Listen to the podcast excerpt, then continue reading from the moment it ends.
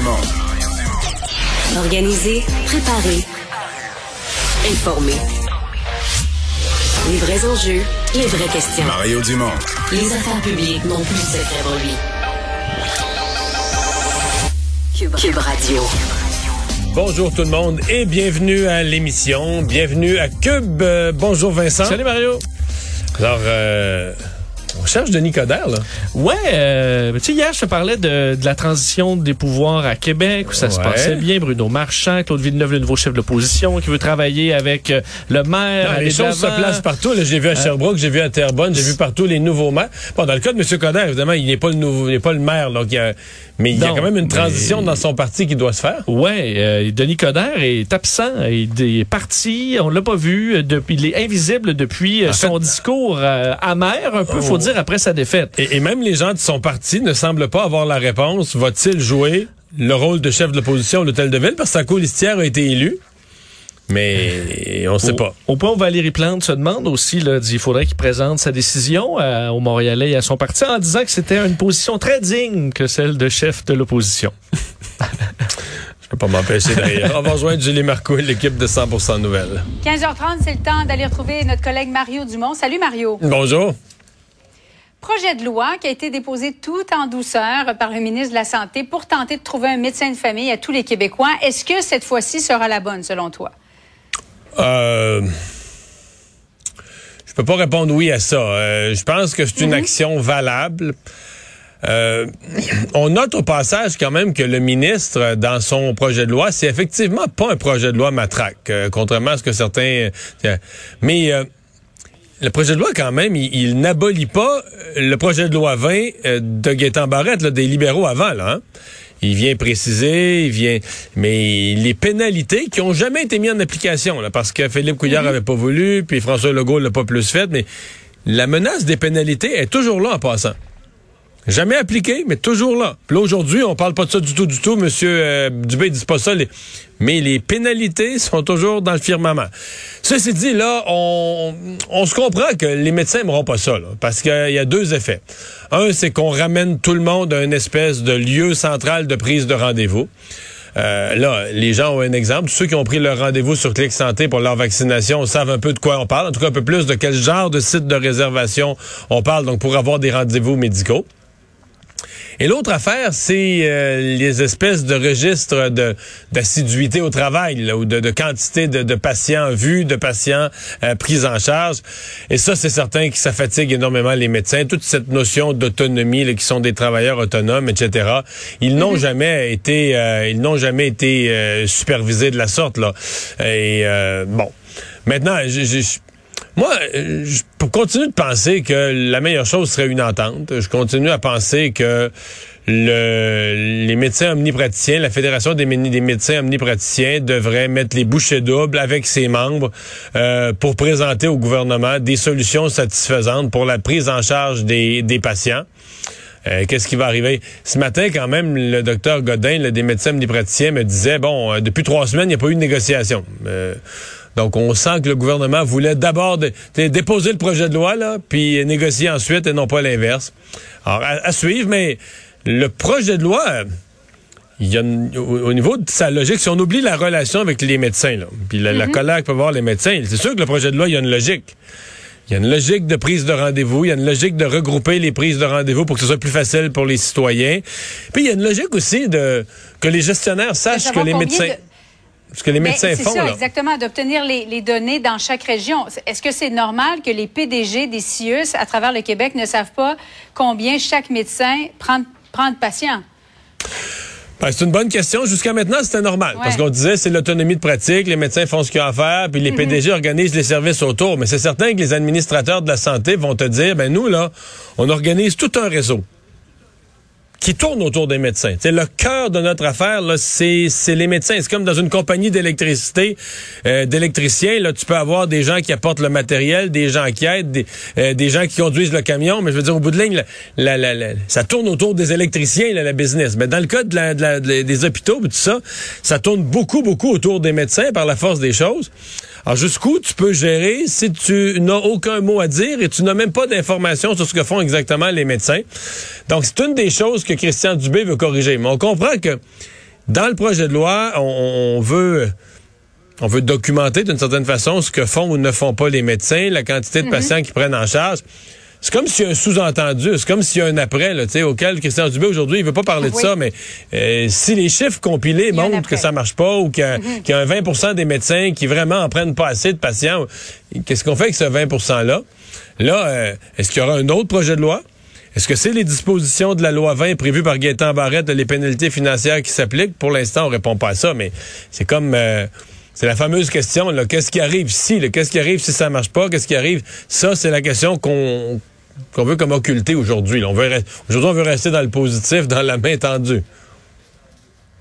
Milliers de morts dans les CHSLD lors de la première vague au Québec. Les audiences se poursuivent. Il y a le docteur Arruda qui doit témoigner cet après-midi. Mais déjà, Mario, on apprend ce matin euh, qu'en 2006, la santé publique avait levé des drapeaux. You, si jamais il y a une pandémie, jamais le réseau va être capable d'y faire face. Et on dit que c'est pour apprendre de nos erreurs là, qu'on qu'on- on, on ne veut plus que ça se reproduise. C'est pour cette raison-là qu'on tient des audiences et qu'il y a la coroner qui enquête. Si dans cinq ans, dans dix ans, Mario, il y a une pandémie, est-ce qu'on va réellement avoir appris de nos erreurs?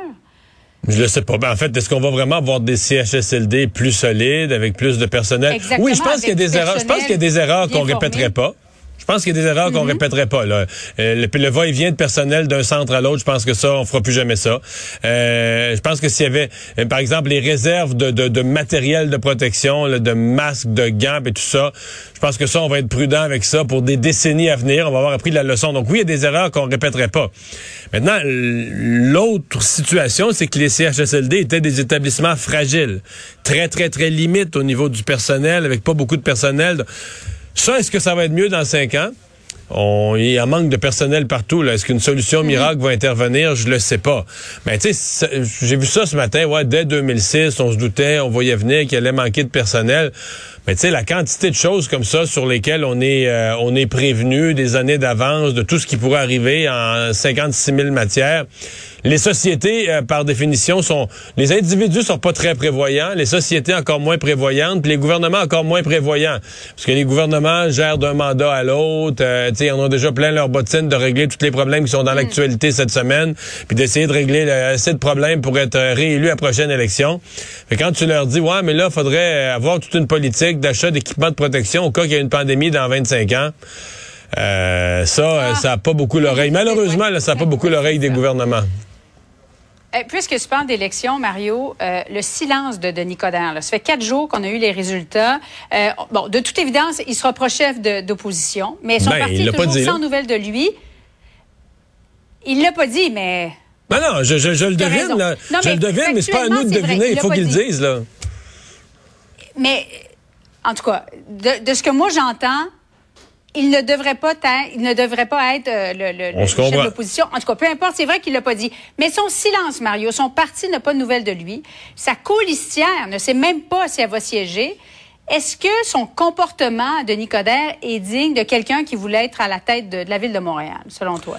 Pense que formuler, la question comme ça, c'est un peu y répondre. Hein?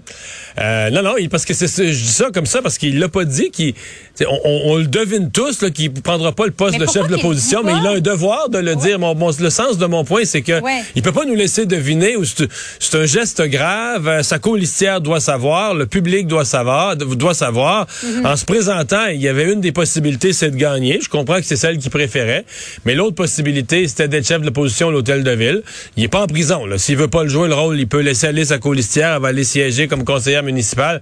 Sauf que elle, elle a le droit de savoir, le public a le droit de savoir, et, et même si on devine, là, dire, la politique, c'est pas un jeu de devinette de dire, ah, tu sais bien que Coderre, il fera pas ça. Voyons, c'est pas un jeu de devinette, la politique. Il y a un devoir institutionnel, lui, de se présenter devant le public, devant son parti, devant la population et de dire, bon, ben, dans les circonstances, je jouerai pas le rôle de chef de l'opposition.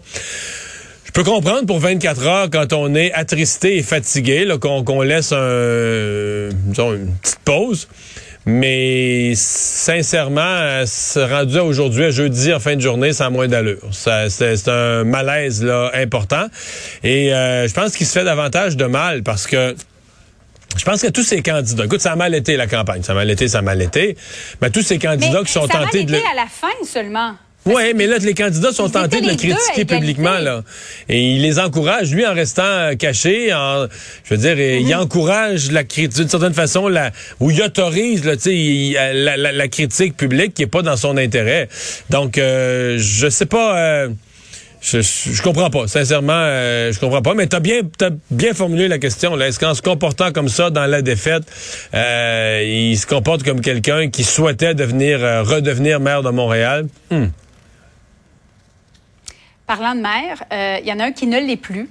Régis Labombe, qui a reçu la médaille de l'Assemblée nationale aujourd'hui. On va l'écouter euh, ensemble, Mario. C'est la dernière fois qu'on se voit. C'est vraiment la dernière fois, c'est terminé. Euh, je, euh, je, je reviens demain travailler et c'est terminé après cela. Et à partir de l'instant même, c'est un blackout maintenant pour plusieurs mois.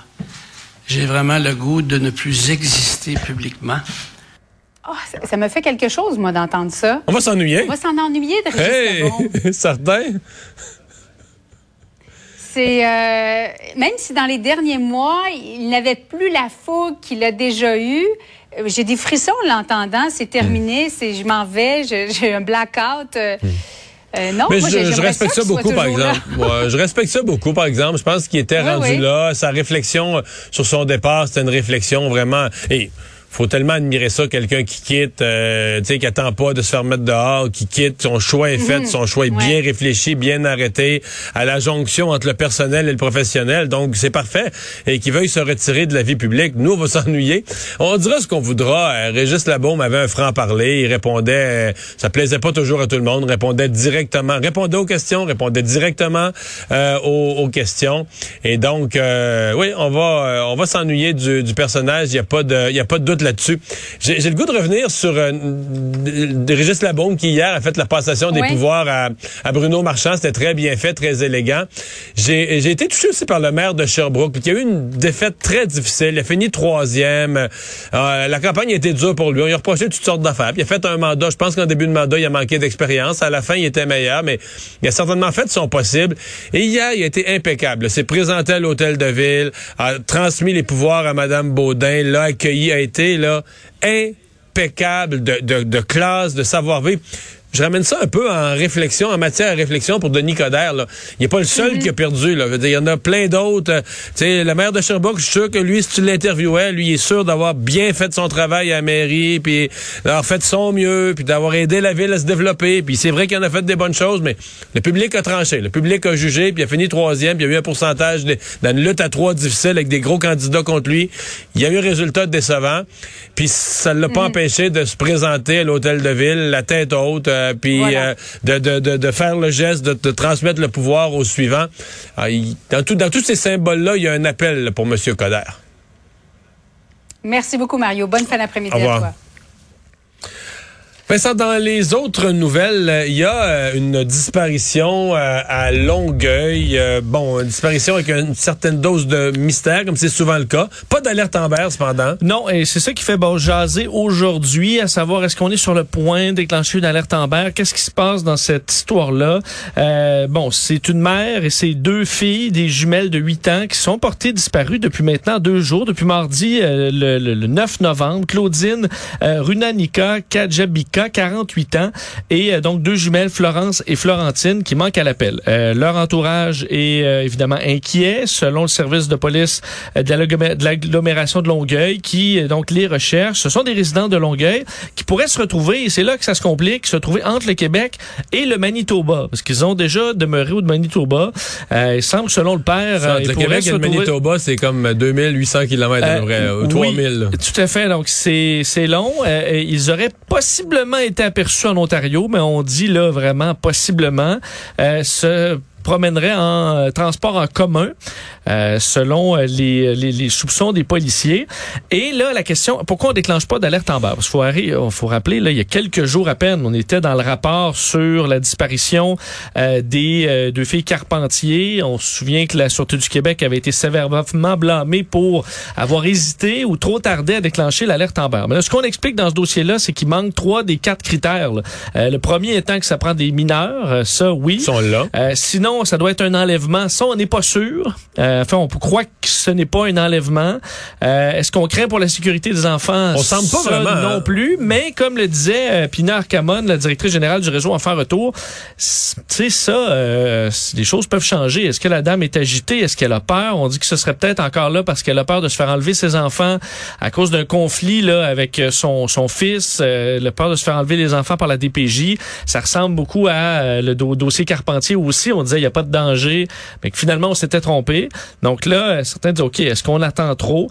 Euh, et aussi, il faut avoir normalement une, description du véhicule claire avec une plaque d'immatriculation. Là, il qu'on y a pas de là. véhicule. Mais en même temps, on dit transport en commun. Donc, quand même, si tu peux quand même cibler, euh, cibler les transports en commun, demandant aux gens d'être vigilants euh, dans les autobus, par exemple, ou dans le train. Donc, euh, à voir. Le père s'est euh, confié aujourd'hui euh, donc aux médias, disant qu'il est euh, qu'il soupçonne qu'il soit qu'elle soit au Manitoba, qu'il y a des démarches qui sont en cours avec les policiers pour euh, qu'il retrouve sa femme. L'homme s'appelle Floribert euh.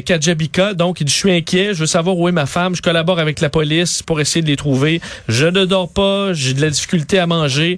Et selon lui, elle est euh, partie, encore là, on dit, elle avait peur de se faire enlever ses enfants par la DPJ à la suite d'un conflit euh, qui remonterait à quelques mois. Alors, beaucoup d'inquiétudes, mais du mystère encore. Alors, on n'a pas déclenché d'alerte Amber. Si ça change, on vous, euh, vous en fera part, évidemment. C'est le 11 novembre, jour du souvenir euh, des cérémonies un peu partout, euh, incluant Oh. les, celles qui incluaient, qui euh, accueillaient nos premiers ministres. Oui, et euh, faut dire, c'est on retrouvait quand même des cérémonies un peu plus typiques là, cette année. Avec public. Avec public. L'an dernier, on était en pleine deuxième vague. On avait dû réduire ça au minimum, surtout que euh, il y a des vétérans qui sont assez âgés dans certains cas, donc on veut s'assurer pour leur sécurité, euh, bon, d'éviter qu'ils soient bon mis à risque. Alors l'an dernier, ça avait été beaucoup plus petit. Là, on revient à des cérémonies qui euh, ressemblent un peu à ce qu'on connaissait auparavant. Euh, donc à Ottawa, à Québec, à Montréal, des cérémonies un peu partout. Faut dire à Montréal, c'est la croix du sacrifice. Euh, François Legault y était, incluant Bruno Marchand, donc nouveau maire élu de, de Québec, qui était présent sur les plaines. À Montréal, c'était à la place du Canada. Valérie Plante y, était. Il y a eu survol d'hélicoptères. Je les ai vus passer d'ailleurs en avant-midi. Et fait quand même à noter, à chaque année, on nomme euh, bon une euh, un parent dans ce cas-là, bon une, la mère nationale de la Croix d'argent ou une mère qui a perdu son fils ou sa fille au combat. représente tous les autres parents qui ont perdu un enfant. Exact. Les représente, puis vise aussi à les soutenir à travers euh, euh, le, le récit de leur enfant euh, qui a malheureusement perdu la vie. Et cette année, c'est une dame de l'Éméchin dans le Bas-Saint-Laurent, euh, très courageuse, Karine Blais. Euh, donc, euh, José Simard, la fille Karine Blais, avait perdu la vie en Afghanistan en avril 2009, euh, tout juste après son déploiement là en sol afghan deux semaines plus tard. Et elle, euh, donc, euh, est la mère nationale de la Croix d'Argent, ce qui implique quand même, veut, veut pas, pour une mère euh, endeuillée, euh, de devoir raconter une nouvelle fois, et même plusieurs fois, cette histoire-là. Mais José Simard le fait, le fait bien, disant que, bon, elle l'a raconté quand même souvent, l'histoire de, de sa fille, et qu'elle veut lui rendre hommage. Je peux vous faire entendre un extrait de José Simard ce matin. Une enfant que tout le monde aurait rêvé d'a- d'avoir. Hein. Elle avait, elle adorait son métier. Puis euh, je pense qu'elle serait, serait- elle serait fière de sa maman de, de voir aujourd'hui ce que ce qu'on est rendu. Là. Karine, elle avait un sourire contagieux. euh, elle, adorait son métier. C'était important pour elle ce qu'elle faisait? Oui, c'était très important. Même d'aller en Afghanistan, là, euh, elle était contente d'y aller. Elle voulait aller aider les gens. Plus tard dans cette entrevue-là avec Raymond Filion, euh, la dame a eu euh, des propos là, très, très, très euh, sensés, très sur le sens de la mission maintenant que les talibans ont repris le contrôle de l'Afghanistan. Et elle insistait pour dire non, mais la mission, là, pendant 20 ans, en Afghanistan, des femmes sont allées à l'école. Les filles sont allées à l'école, sont devenues des femmes qui ont, qui ont une éducation. Qui, et elle dit ça, ça peut pas être perdu, là. Non. Des gens éduqués dans un pays, euh, même si les talibans reprennent le pouvoir, ils reprennent, c'est plus le même pays. C'est un pays où les femmes sont allées à l'école, les filles sont allées à l'école. On ce bagage-là, ça. Et euh, je trouvais que c'était. Un, c'est vrai. Un, c'est vrai. Et deux, je trouvais que c'était une façon. euh, elle le disait d'une façon très posée. C'était une, façon de réconcilier un peu euh, le- le- l'effort, le, sacrifice qui a été fait euh, par sa fille et par d'autres. Oui, ça a ramené beaucoup de douleur de voir ce qui s'est passé en Afghanistan, mais la plupart le disent que ben, ça n'a pas été vain dans la mesure où au moins on leur a donné plus d'une décennie ou presque deux décennies d'avancement quand même pour ces jeunes femmes.